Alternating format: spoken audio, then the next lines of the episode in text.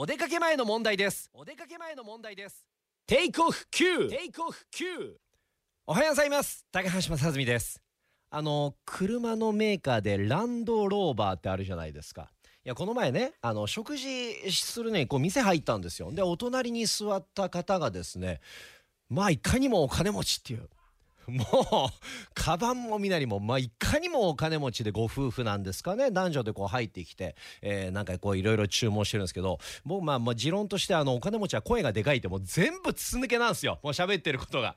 いや今度さレンタカー借りたのかみたいな話してるんですまあどっかご旅行に行くんでしょうね。どこどこで。そのレンタカー借りとかないとお前そのレンタカーなんてのはもう一番最初に頼まないともう予約で埋まっちゃったらもう移動できなくなるんだからもう早速連絡しろっていうことを言ってるわけですよ。そしたららその男性の人がですねこの電話してレンタカー屋さんにもう連絡してるでしょね。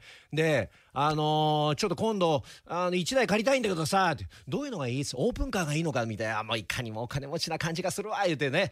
であじゃあ大きいやつか。大きいやつがいいの。4駆とかがいいか分かった。じゃあさ、えー、ラウンドローバーを1台貸してくれって。